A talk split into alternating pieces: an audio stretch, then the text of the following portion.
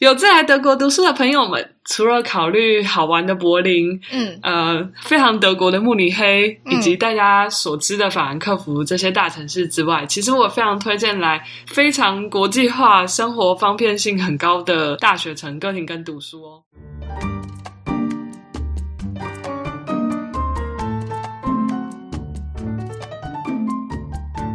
各位听众，大家好，欢迎回到哲学漫游，我是今天的主持人林恩。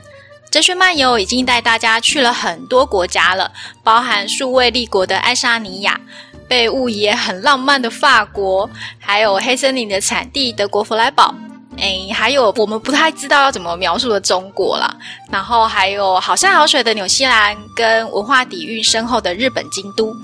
今天最后一集的节目呢，要带大家再次前往德国。这次要拜访的学校呢，是德国哥廷根大学。邀请到的来宾是哲学新媒体的专栏作家江博银。我们先请博银跟听众们打个招呼。谢谢林恩，大家好，我是博银。我目前毕业于哥廷根大学的硕士。我大学毕业于政治大学哲学系与法律系双主修。那现在准备继续攻读哲学博士。嗯，好，谢谢博颖。呃，博颖呢，他其实在哲媒写了不少文章哦，然后他的涵盖领域其实蛮广的，不是很简单能够归类。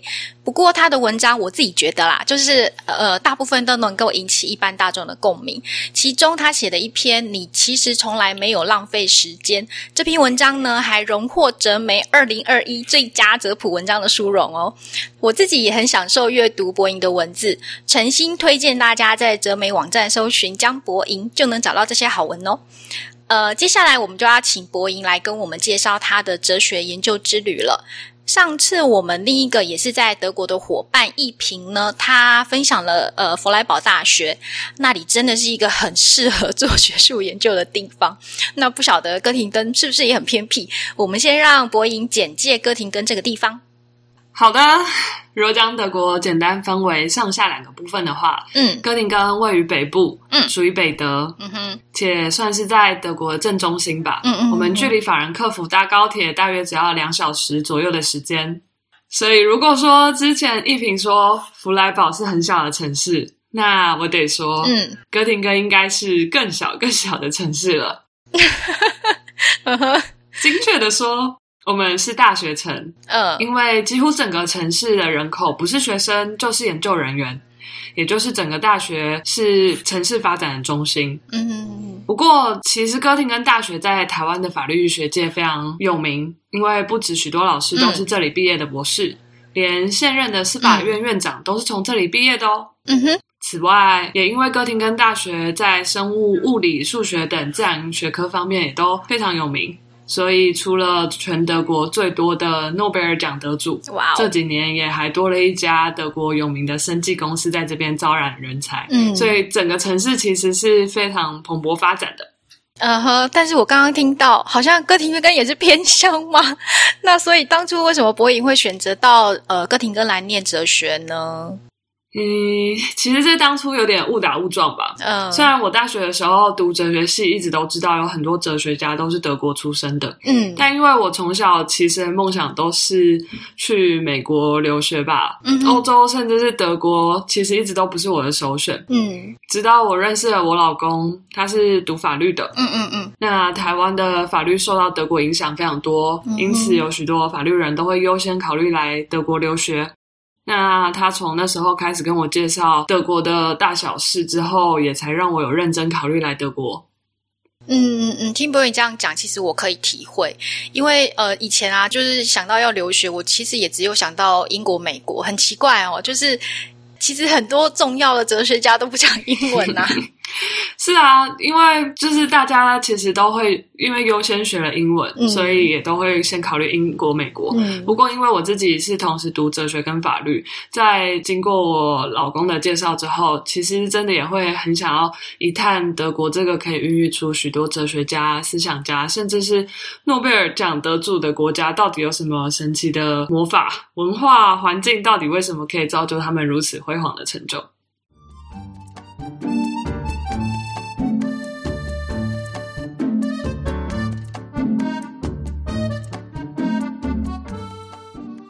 嗯嗯，那柏吟实际到德国去生活之后，你的心得是什么呢？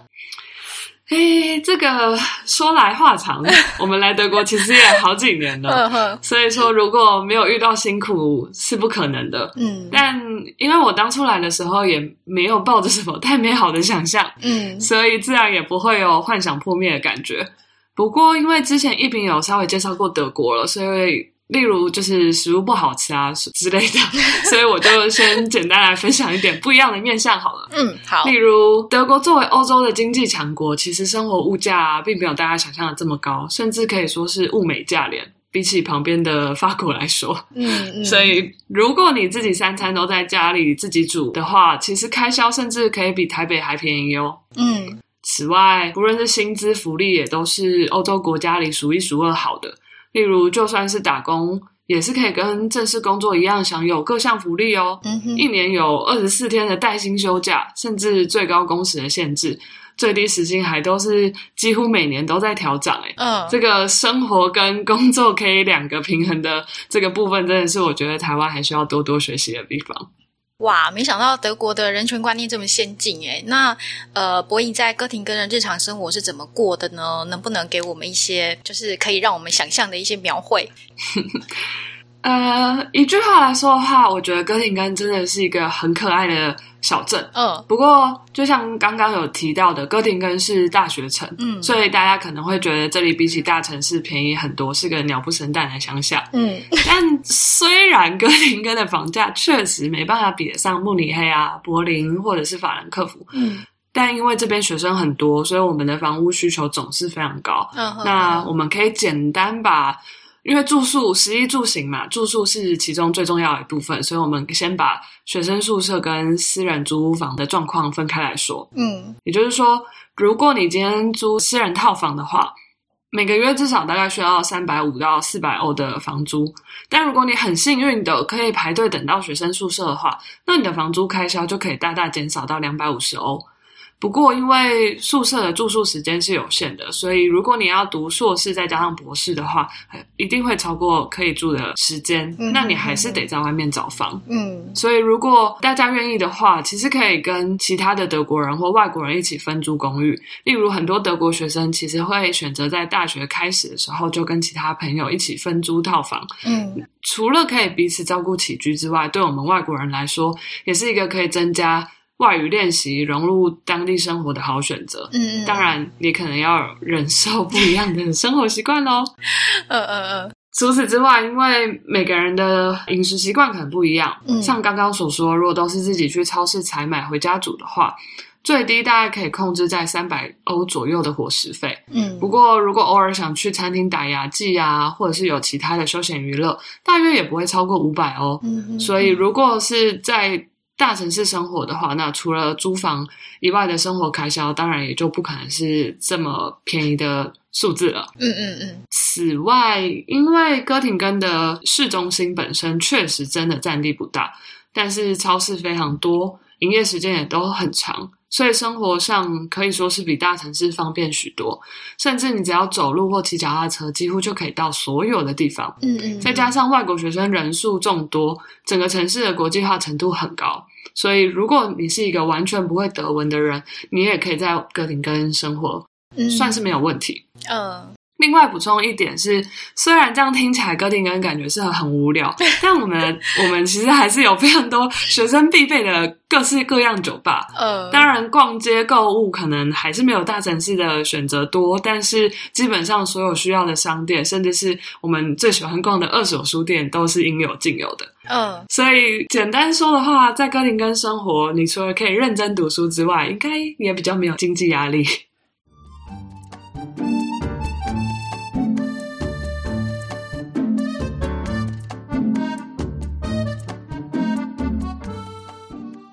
其实上次啊，一平他也有提到说，那个德国房子很难找，所以看起来听这个柏吟的分享，应该是还蛮常会碰到的问题。那哥廷根的学费上应该也是蛮便宜的，对吧？对，其实上次一平也有提到，目前德国只有在巴登符腾堡邦有针对非欧盟学生的学士跟硕士生收取学费。但像我现在所在的下萨克森邦就没有这个政策。嗯，不过我们需要缴纳学杂费，这里面包含了交通票以及其他的一些行政费用。交通票给付的内容呢，就包含我们在哥廷根市内的交通。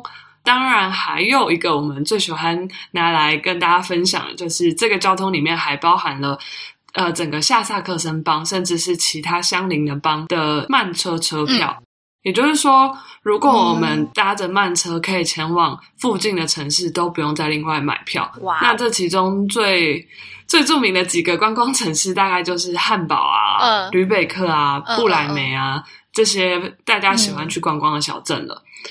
也因为我们的学费上面包含了交通票的关系，所以每年需要缴纳的费用会一直涨价，到现在已经涨到每个学期大概需要缴纳四百欧吧。嗯，不过其实算起来还是比台湾公立大学的学费便宜哦。我做这个节目之前啊，一直以为台湾的学费在全世界来说应该是算很便宜的，但结果啊，其实现在真的还蛮羡慕欧洲人的，就是感觉上你不去受高等教育简直浪费那种感觉，这样子。那不过前提还是要先申请得到学校啦。那虽然说呃每个学校的状况不太一样，不过还是我们请博颖跟我们分享，就是你当初申请学校的一些经验好吗？没问题。我这边想要先跟大家说，我自己本身是先读了语言班，之后再申请硕士。嗯，那所以现在准备申请博士。不过以文科硕士来说，例如哲学系啊、汉学系啊，或者是大家可以想象得到的社会科学，嗯，其实大部分的德国学校是不会有申请人数限制的。嗯哼哼哼。也就是说，如果你只要有足够的专业科目学分，基本上你申请硕士被录取的机会很高，因为他们相信你进得去不一定出得来。嗯、不过呢，这里必须补充是说，呃，除了一些学校特别开设的英文学程外，大部分的文科硕士学程都是全德文的。嗯，所以不止在申请入学的时候必须缴纳德文检定证明，嗯、在入学之后，不论是修课啊，或者是写论文，你都是得用德文的。嗯嗯，甚至有些学校。例如最著名的海德堡大学还会要求需要拉丁文检定哦，所以如果想要来德国念硕士的话，你得有心理准备。除了需要在台湾先学德文程度至少到 B1 的程度以外，真正来德国之后，你可能还是需要半年到一年的时间上语言班，才有可能通过语言检定并申请入学。嗯，这里还想要另外补充，就是之前一平有提到，德国申请博士是以教授接纳为准。嗯，对，这是呃其中一条申请博士的路没有错。不过我们等一下可以说另外一个部分是现在德国学制上面有一些改变的地方。Uh-huh. 这几年其实德国也有想要改变他们的学制跟国际接轨。所以其实现在也有蛮多大学会设立英文学程，嗯，但这些英文学程大部分还是跨领域为主，所以想要单纯读哲研所的人，可能还是 得先学德文哦。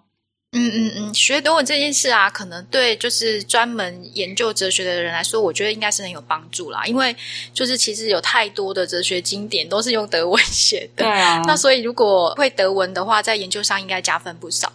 那所以去德国留学啊，我自己是一直觉得蛮划算的 那种感觉。这样，那哥廷根大学对哲学专业者的训练体系，他们是怎么安排跟规划的呢？以哥廷根大学为例，哲学系的主修可以分为六个领域，嗯，分别为理论哲学、实践哲学、哲学史、语言或精神哲学、认识论、教育哲学以及性别研究，嗯。因此，除了有狭义的哲学学士、哲学硕士之外，还有另外设置一个跨领域的学程，一个是哲学教育的硕士学程，嗯，以及可以跟哲学、社会或者是宗教结合的哲学硕士。每个学程都有自己不同必修的学分要求，不过很多时候不论是哪个学程的学生都是可以一起修课的，嗯哼，只是最后拿到学分的要求可能会不一样。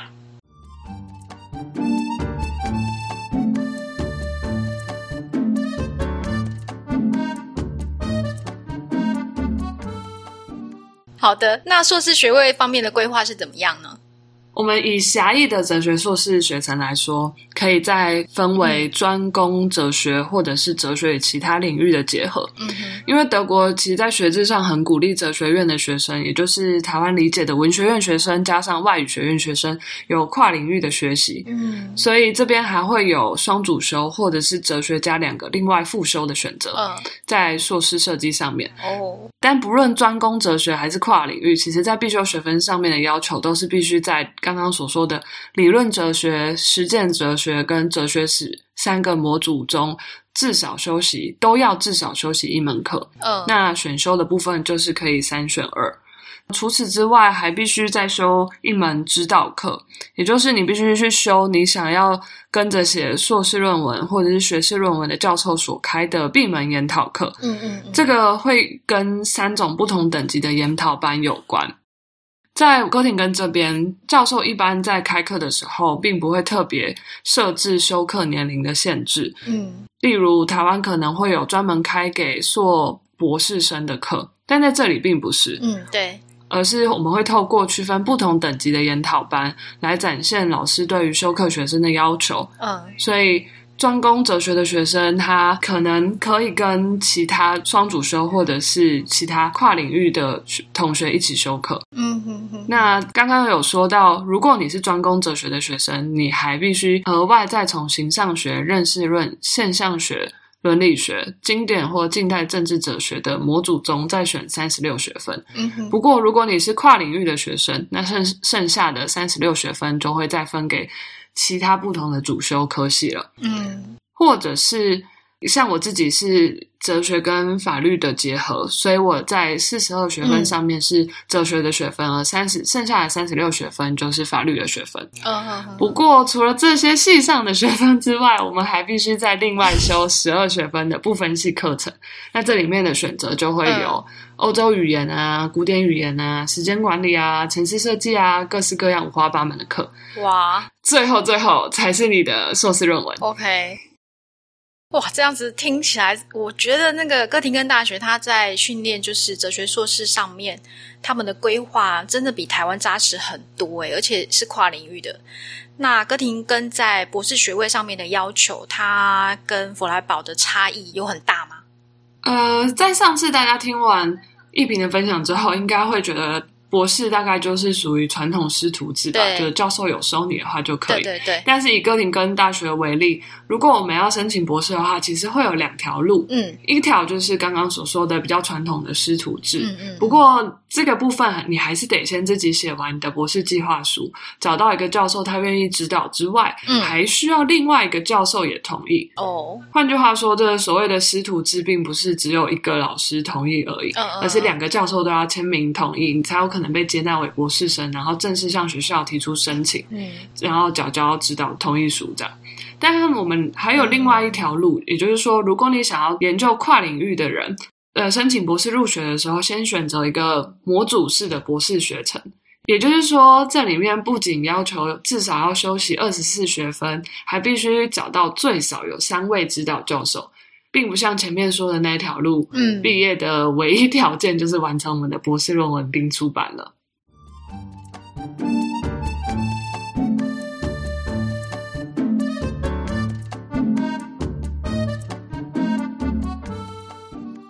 嗯嗯嗯，有这种多元选择啊，我觉得听起来真的蛮酷的。那接下来就要问问柏吟，就是有关在学习方面的心得了。就是柏吟在德国上哲学课，你的感觉怎么样呢？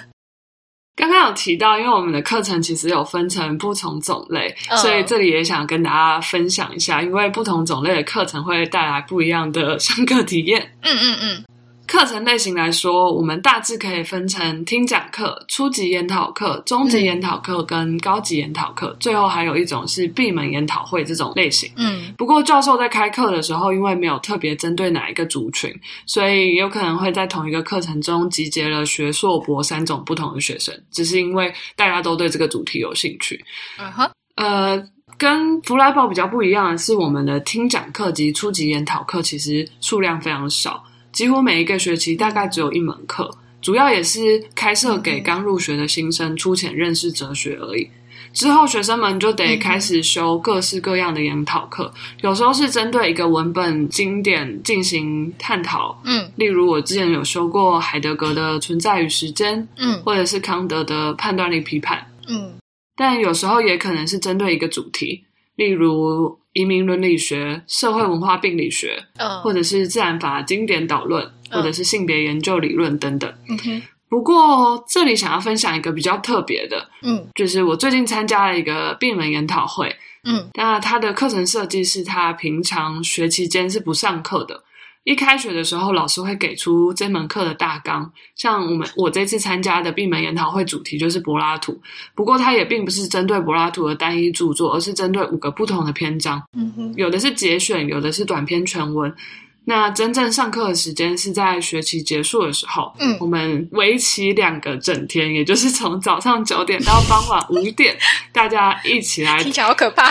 大家呃，很很很疲劳轰炸吧，我只能这样说。大家一起来讨论这个、嗯嗯、这些文本。那确定要参加的人，在一开学的时候就必须选择一个部分来报告。嗯，所以在学期中的时候，大家必须各自回去把你所有的文本看完，甚至是二手文献，可能也要读。嗯，到了研讨会的时间时，除了每个人要报告自己负责的部分外，剩下的时间就是与其他与会者一起讨论了。嗯。在疫情之前，我们这样的闭门会议其实还蛮常态的，嗯，甚至有很多老师喜欢异地举行，例如我们之前就有参加过在修道院啊，或者是城堡里办的，哇，那算是一个蛮特别的经验，毕竟能跟德国人这么长时间的相处也很少见。嗯嗯嗯，哇，这样听起来，那个哥廷根的开课方式，我觉得跟台湾哲学研究所有蛮多蛮不一样的地方，真的是很酷诶。难怪以前啊，我之前呃有碰过一个留德的老师，他其实也会约我们在寒暑假的时候，可能就是去台湾某个深山，然后花两三天，大家一起读一个哲学经典。那现在想起来，可能应该就是这个是一个德国蛮寻常的研习模式啦，这样。那说了这么多啊，我觉得最重要的应该还是老师啦。就是博颖碰到的老师，大概都是怎么样的呢？其实大家都会觉得德国的教授都可能一板一眼，然后可能不太好亲近。嗯、但实际上，其实每个老师的风格真的很不一样。嗯，例如哥廷根大学目前哲学系底下有七个正教授。嗯，那有些老师的上课方式非常的美式，也就是很喜欢嗯随机点学生来回答问题。嗯 但有些老师可能呃也比较习惯让学生自由发挥，甚至是呃哪怕这个学生一听就知道没有把文本看完，但是他还是会让学生把他的想法讲完。嗯嗯，或者是。我自己这几年其实也有观察到，哲学系的老师大部分其实比较希望学生能够形成自己的想法，嗯，提出自己的批判或甚至是观点，嗯嗯。不过相反的，法律系的老师可能就不是这么一定了，嗯嗯。就是说总体而言，不管是大学生或硕士生或博士生，甚至是博士研究员，你都可以不认同老师的论点，甚至是在当面的时候提出自己反对的意见，看起来很像针锋相对。但是他们却不用担心，可能发表了不同意见之后会有后果。哎哎，博颖应该不是在以色列国家吧？那博颖碰到的同学应该也都是蛮好相处的哦。呃，这里想要刚刚补充一点，就是说，因为刚刚我们有提到老师教授的风格非常不一样。对。但是如果一句话来说的话，就是大部分的教授都是放牛吃草型的，嗯，让学生自己发挥。嗯。所以说到学生的话。前面说，因为课程设计上面的不同，嗯，那没有身份上的限制，所以作为外国人，我们好像看起来很有机会在课程里面遇到各种年龄层的学生，嗯，不管是大学生、硕博士生都有机会。但实际上，若我们没有特别想要认识，或者是特别想要打进德国学生的圈子的话，其实下了课之后，大家的交流都不算多，嗯，同学们之间顶多也只是在路上会打招呼的点头之交而已。thank you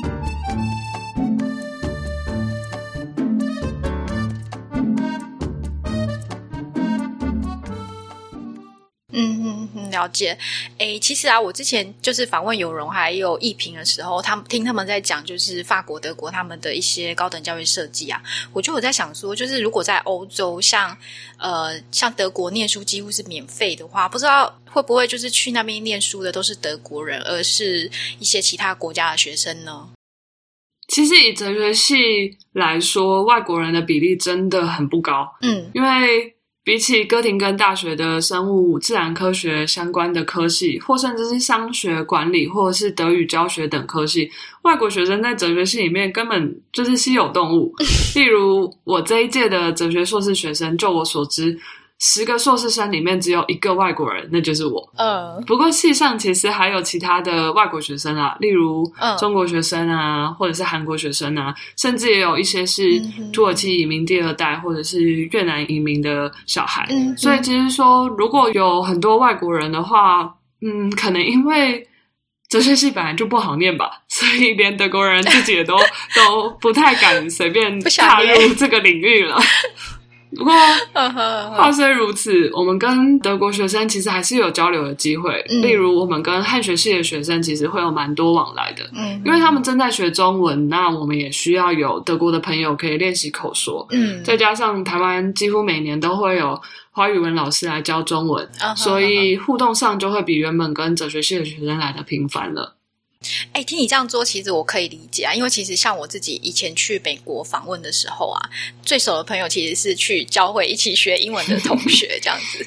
那听起来就是我们到国外都会有一些蛮另类的文化交流这样。那再来就要问一下，就是关于哥廷根大学的就业率了，他们毕业生的就业情况是怎么样呢？之前一平有提到，就是对于大部分来德国读哲学博士的人，其实都是为了想回台湾，在学院里面找到一份教职嘛。嗯，那纵使最后可能事与愿违，没有办法找到学院里面的位置，但也因为曾经留学德国，嗯、所以具有德文、英文或甚至其他第三外语、第四外语的能力，或许还可以靠这个专长谋生。嗯，不过我这里想要特别补充的是。其实，作为外国人，我们要在德国学院里面找到一个正式的教职，可能可以说是比台湾还要更困难。嗯，因为不仅他们自己德国人自己读到博士，甚至继续做博士后研究的人。多的跟过江之鲫一样。嗯，此外，还有德国大学系所的组成，其实是以讲座跟专长领域作为聘任正式教授的单位。嗯，也就是说，哥廷根哲学系目前只有六个专长领域跟一个哲学系与法律系合并的讲座，所以只有七位教授。嗯，所以就算你有博士头衔，或甚至是有做过教授资格论文的人，你也可能只能作为研究伙伴。而且这个研究伙伴还不是永久的职缺，因为这个有十二年条款的限制。嗯、所以，如果想要继续待在德国或者是欧洲工作的话，有一些人可能会开始考虑去基金会或甚至是智库，因为德国有一定比例支持度的政党就可以创立自己的基金会，那他就会有相关联的智库了。嗯、当然，就更不用说可能会有一些人考虑去非盈利团体或者是私人公司工作了。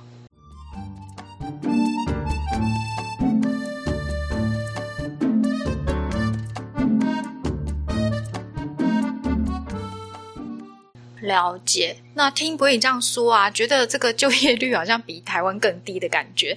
但是另一方面，应该也是更宽广啊。就是说，因为除了学院之外，呃，还有其他的就业机会啊。因为在台湾，其实像什么台湾的基金会或智库，应该是绝对不会想要 聘用就是纯哲学专业的毕业生的。嗯、那最后呢，我们想就是请博颖跟我们分享这几年留学下来的一些算综合心得吧，给我们有志前往德国研究哲学学的朋友一些建议。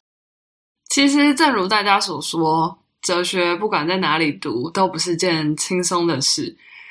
当然，也因为 对，因为哲学也不是可以直接应用的学科，所以它嗯 也很难直接找到相对应的工作。但我自己会认为，哲学更多时候其实是在反思整个文化甚至社会情境下所产生的不同的问题。所以，如果真的想要来德国读哲学，学德文是必备作业以外，嗯，如果能够更多的参与在社会，他们的呃日常生活里，可能会是更好的一个准备。嗯，那或许在其他自然科的领域里面，或者是商学管理的学科，你可以用英文打遍天下的想法。嗯，但是在人文社科里面，这真的是痴人说梦吧。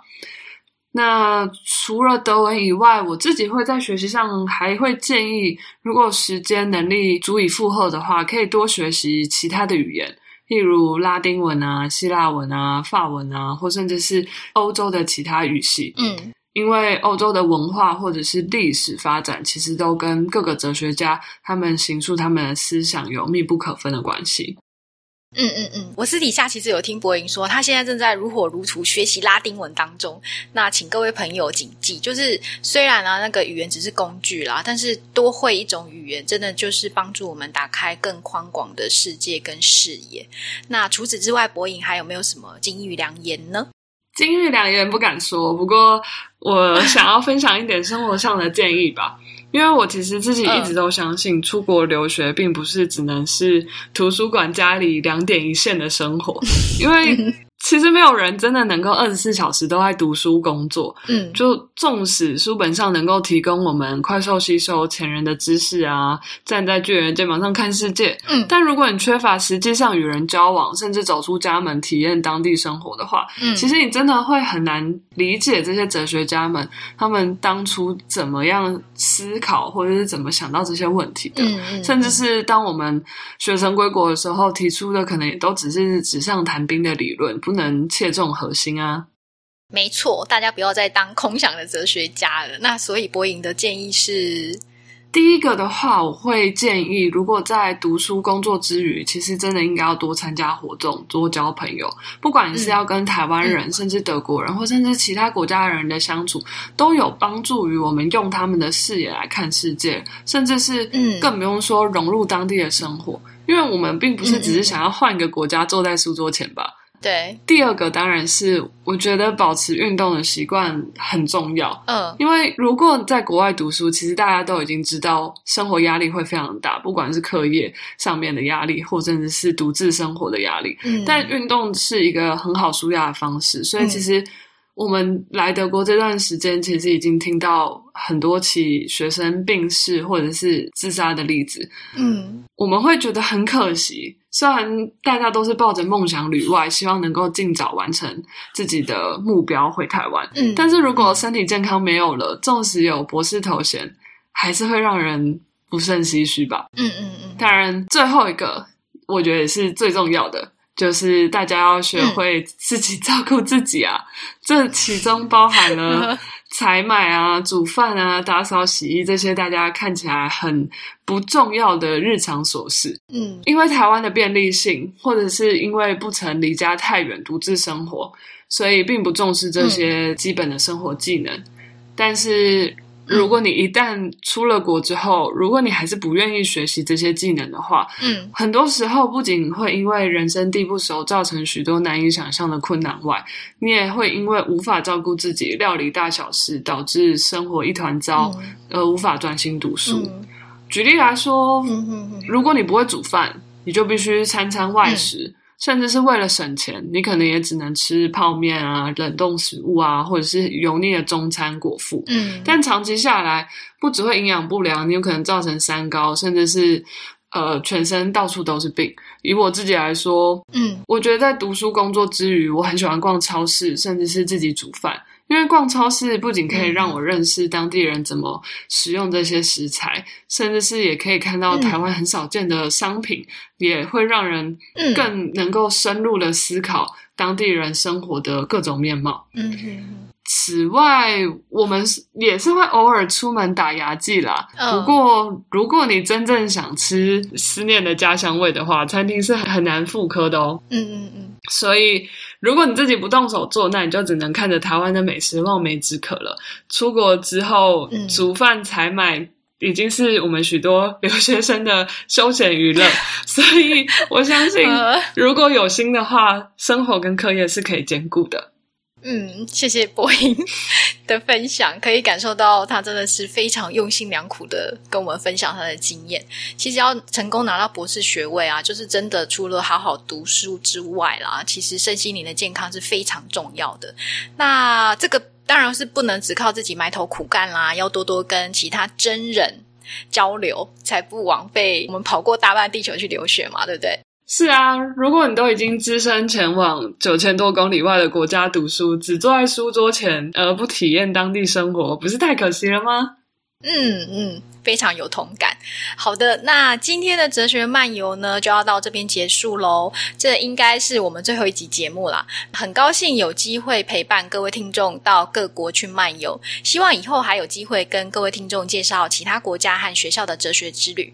最后，柏吟这边好像还有很重要的事情要宣告的样子哦。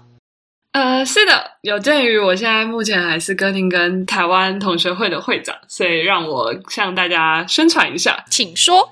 有在来德国读书的朋友们，除了考虑好玩的柏林，嗯，呃，非常德国的慕尼黑，以及大家所知的法兰克福这些大城市之外，其实我非常推荐来非常国际化、生活方便性很高的大学城哥廷根读书哦。嗯，因为其实除了可以享受平价的生活之外，还有许多的台湾人在这边，你绝对不会觉得孤单。除了可以专心读书之外，大家也都能够彼此陪伴哦。